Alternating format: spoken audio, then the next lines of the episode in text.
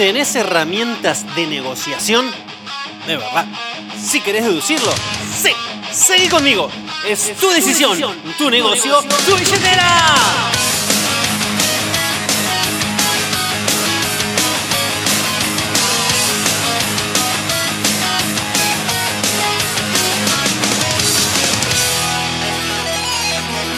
Hola centenarios, ¿cómo andan? ¿Cómo anda la raza de agentes inmobiliarios expertos o en camino a hacerlo?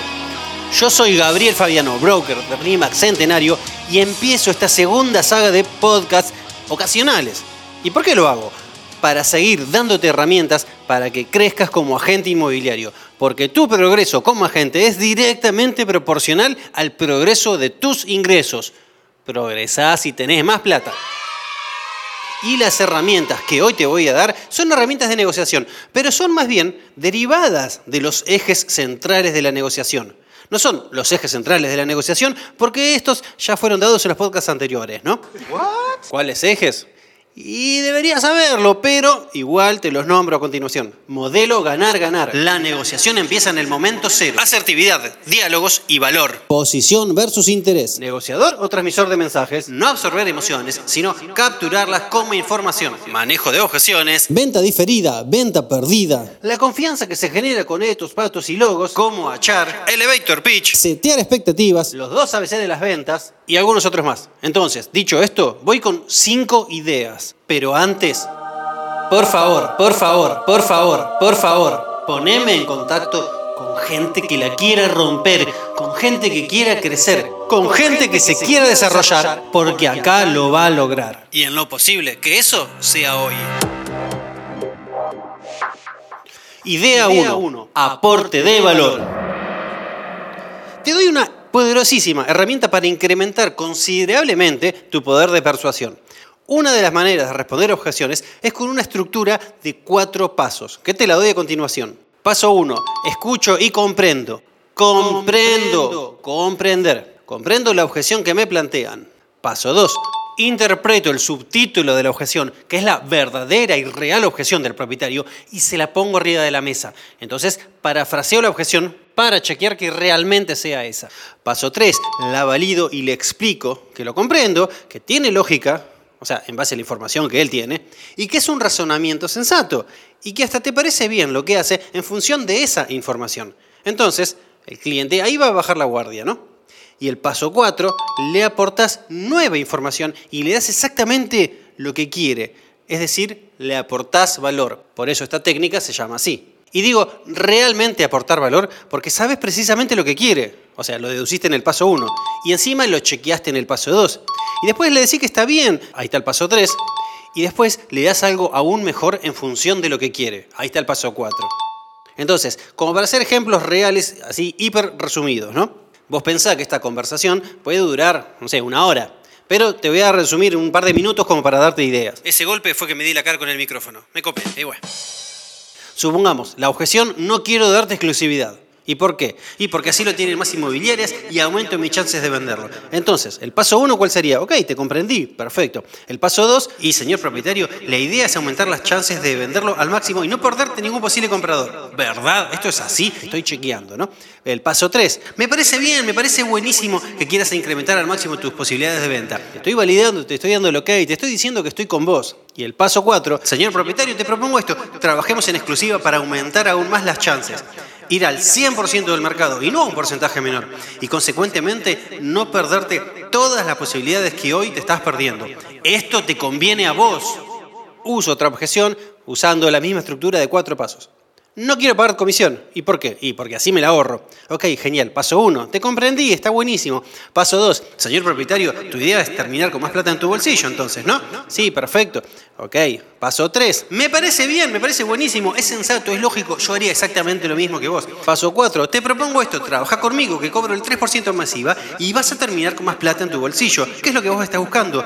Porque yo me voy a ocupar de negociar para vos, para que tengas más plata. Es más dinero el 97% de 200.000 que el 100% de 185.000. Y es más dinero el 97% de algo que el 100% de nada. O sea, de una propiedad no vendida, que tantas veces pasa, con colegas y con dueños vende. Entonces, esto, te conviene, a vos, señor, propietario. Te estoy aportando valor. Otro ejemplo más. Objeción, mi propiedad vale más. ¿Y por qué? Porque hay otras propiedades publicadas más caras y encima en peor estado. Entonces, lo mismo, paso 1, paso 2, paso 3, paso 4. Paso 1, te comprendí. Perfecto. Paso 2, señor propietario, tu idea es venderla al máximo precio posible, ¿no? Sí, perfecto, ok. Paso 3, me parece bien, me parece fantástico, yo haría lo mismo. Te bajo la guardia. Paso 4. Te explico esto, la diferencia entre lo publicado y lo vendido. Consecuentemente, en valores vendidos estás al máximo precio posible. Entonces, si querés concretar tu determinado interés, tu propósito, este es el camino, vendiendo tu propiedad en este número que es el máximo posible. Entonces, esto te conviene a vos, señor propietario. Idea de negociación número 2. Diálogo en el layout. ¿Y esto qué es? Primero te aclaro lo que es un layout. Un layout, como para que se entienda de una manera mía burda de explicarlo, es un caminito. Entonces vos vas caminando por un determinado caminito y llega a un punto de intersección en el cual decís, bueno, voy para la izquierda o para la derecha. Bueno, para la derecha. Ok, seguís caminando por ese lado. Después llegás a otro punto de intersección en el que dice, vas para adelante, para la izquierda o para la derecha. Bueno, vas para otro lado. Siempre tenés la posibilidad de ir para un lado. Entonces ese caminito sería como un layout, ¿no? Bien. Si estuviera en la facultad dando esta explicación como ingeniero, me echan pero es para que se entienda el concepto. Ahora, supongamos la clásica objeción que un propietario te dice, no, mira, yo no estoy apurado, ¿eh? Entonces, voy a usar esa objeción como una excusa para desarrollar esta técnica de persuasión. La técnica es hacer preguntas cerradas para direccionar el diálogo de una manera al estilo layout. Va para un lado o va para el otro. Y tengo controladas todas las alternativas. La idea es tener controladas todas las alternativas. Vamos a profundizarlo. Cuando te plantean la objeción, esta de no estoy apurado o cualquier otra, vas haciendo preguntas cerradas para direccionar el diálogo y entonces en función de sus respuestas posibles, das información de valor a esas respuestas. La idea es que ya sepas cuáles van a ser probablemente las respuestas del propietario, porque haces preguntas cerradas para direccionar precisamente al propietario a eso. Y las abiertas las haces como para obtener información, ¿no? Entonces, esto en el fondo, de paso, tiene varias intenciones. Por un lado, educás al propietario. Por otro, le compartís información para que modifique sus creencias. Lo cual, de una manera ideal, van a ser conclusiones del mismo propietario, en vez de ideas esbozadas por vos. Ya que a través de nuestras preguntas el propietario reflexiona y se responde a sí mismo porque se escucha para tomar conclusiones. Y también te escucha a vos, o sea, de paso demostrás expertise y ganas confianza. Y así vos te convertís en un líder inmobiliario. Y con el tiempo vas a obtener un fan. Entonces, voy con el ejemplo de no estoy apurado. Mira, publicala más porque no tengo apuro. O si no, otra opción es rechazar esa oferta porque yo no tengo apuro. O sea, lo que sea de la conclusión es no tengo apuro. Entonces, señor propietario, me alegra que disponga de tiempo y que no esté en una situación financiera delicada como para tener que hacer la operación de manera acelerada y no del todo conveniente para usted. Ahora bien, yendo a esta propuesta, este número es realmente el máximo y dar más tiempo no lo va a incrementar, salvo que aumenten las propiedades en dólares. ¿Usted cree que las propiedades van a aumentar en el corto plazo? Eso fue una pregunta cerrada. Es un sí o un no. ¿Van a aumentar o no van a aumentar? Entonces, ahí lo puse en una situación de direccionar el layout. Y tengo que estar preparado para las dos respuestas, tanto para sí como para un no. Si la respuesta es no, no, no van a aumentar. Bueno, entonces inevitablemente de esa negativa van a surgir otras dos respuestas posibles. Ahí va el layout. Por ejemplo, la opción 1, que es la menos probable, va a decidir no vender la propiedad, porque realmente entendió que la propuesta que vos le llevaste es realmente la mejor y no va a obtener otra. O también otra opción que puede surgir es, mira, te va a pedir más tiempo con la esperanza que alguien simplemente pague un poco más que eso, con la esperanza de que aparezca el famoso novio de la propiedad. Entonces, a la negativa número uno, a la opción uno, le recordamos su para qué, le recordamos su interés, cuál fue la razón por la que comenzó todo este proyecto. Entonces, desde ahí vas a abordar la situación para solucionar esa necesidad insatisfecha, es decir, la razón de por qué quiere vender. O como decimos siempre, para poner su interés delante de su posición intermedia, que sería en este caso el precio. Y por otro lado, ante la negativa, opción 2, que dice, no, esperemos que alguien pague más. Simplemente hay que repreguntar, ¿por qué? ¿Por qué alguien pagaría más por esta propiedad? ¿Qué tiene de especial? ¿Cuál es la característica especial que hace que esta propiedad alguien la pague más del valor de mercado? ¿Qué tiene de única? Entonces, ahí es probable que el propietario se quede medio sin palabras, ¿no? Y entonces solo concluya que realmente la propuesta está muy bien. O tal vez se ponga a la defensiva de una manera emocional y empiece a esbozar argumentos así como poco sustentables, como por ejemplo, y mira el balcón que tiene esta propiedad. Y la respuesta es simple, claro, precisamente por ese balcón vale lo que vale, si no valdría menos. Eso fue contemplado en el ACM inclusive. Y si realmente se para en una característica especial que él entiende que no la consideraste en el precio o en el ACM, la pregunta es, ah, ok, perfecto, ¿y cuánto vale esto? ¿Cuánto vale esta característica especial, realmente especial? Con la intención de hacerle bajar un poco a números la emocionalidad y que reflexione que no vale tal vez tanto como cree esa característica especial. Si es que es una característica especial, ¿eh? A ver, la idea de esto es que el mismo propietario sea el que concluya, y sí, la verdad que mi propiedad no se va a vender a más, por más que a mí me gustaría recibir unos dólares más. Y ahora, vuelvo para atrás, ¿no? Supongamos que la respuesta fue positiva y el propietario te decía, sí, ¿sabes qué? Yo creo que las propiedades van a aumentar. Entonces, salvo que estemos en una particular época de mercado a la alza, como fue en el 2017, lo más probable es que el propietario defienda, así como una absurda esperanza especulativa solo por intentar justificar su emocionalidad mediante alguna lógica racional, ¿no?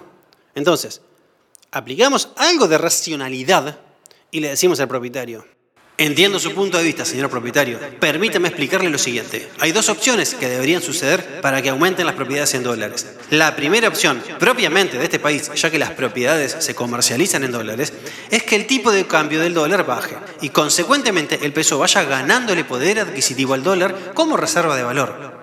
Y la segunda opción es que haya un incremento en la demanda de propiedades, o sea, que aparezcan en el mercado miles y miles de nuevos compradores.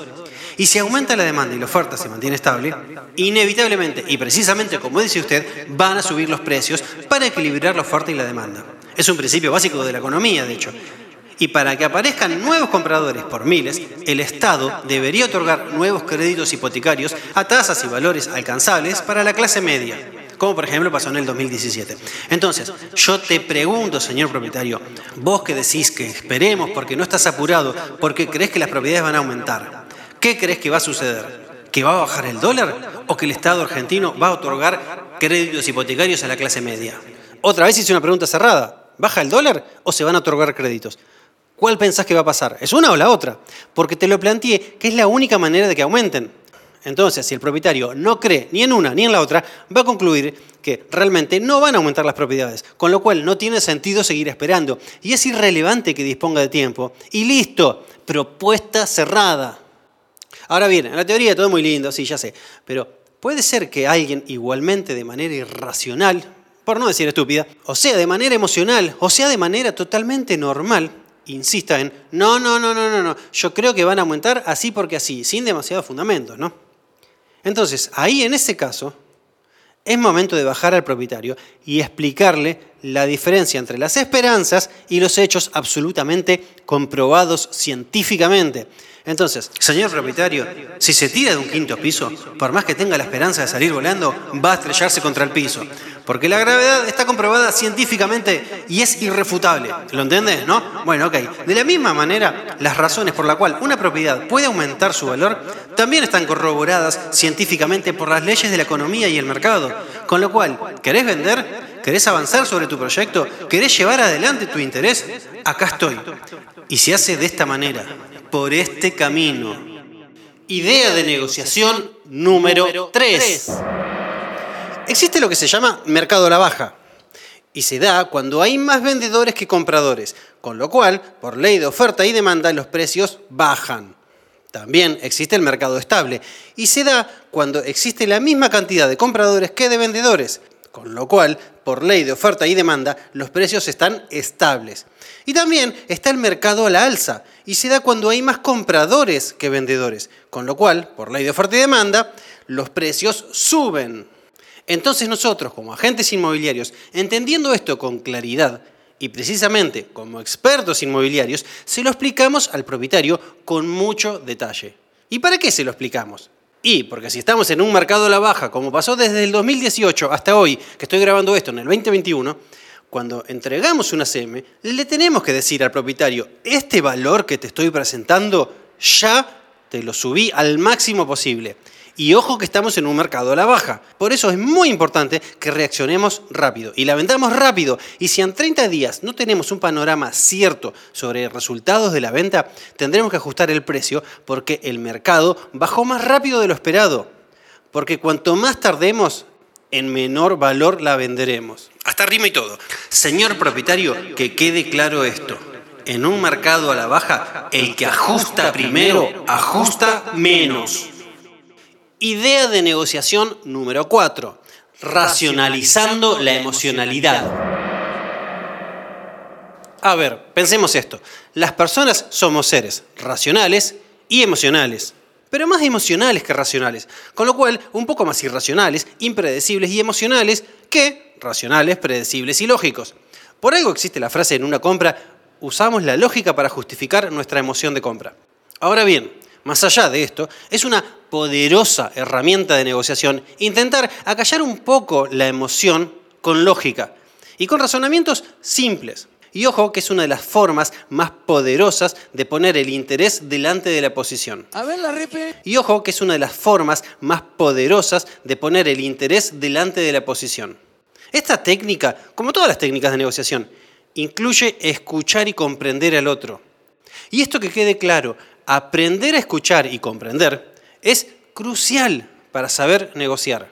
Repito, aprender a escuchar y comprender es crucial para saber negociar, porque las personas que se sienten escuchadas suelen así como adoptar una postura menos confrontativa y están más dispuestas a escuchar inclusive otros puntos de vista, como por ejemplo el que propone el agente inmobiliario, líder y experto, en donde puede actuar liderando el camino que lleva al interés. Esta técnica también consta de cuatro pasos. Y te los enumero. Paso uno, comprender a la persona, identificar cuál es el interés y cuáles son sus posiciones. Paso dos, no enredarse, ni complicarse, ni enfocarse en la posición, o sea, lo que piden, sino centrarse en su interés, que es lo que de verdad quieren, su necesidad insatisfecha, o sea, el subtítulo, como decimos siempre. Paso 3. Armar equipo, pactando cooperación entre las partes para llegar al interés, precisamente, ¿no? Y asumiendo la responsabilidad de encontrar ese camino para llegar a ese interés. Y paso 4. Acordar mutuamente indicadores que nos permitan evaluar esos posibles caminos. Entonces, voy a dar así como dos ejemplos súper breves. Ejemplo 1. Un vendedor te solicita una CM y pretende más por su propiedad que lo que realmente vale. Clásico. Bueno, entonces, paso 1 comprendo y averiguo las posiciones. Y supongamos estas posiciones. Uno, el vendedor quiere vender en 100 mil dólares. Dos, el vendedor quiere sujetarlo a reubicación. Tres, el vendedor quiere comprar una propiedad de 120 mil y cuenta con 20 mil de ahorros más los gastos. ¿no? Supongamos que esas son sus posiciones. Y ahora averiguo su interés. Mudarse cerca del colegio de su hijo. Ok, ese fue el paso uno. Ahora voy al paso dos. Nos centramos en el interés y todo nuestro diálogo se direcciona hacia él.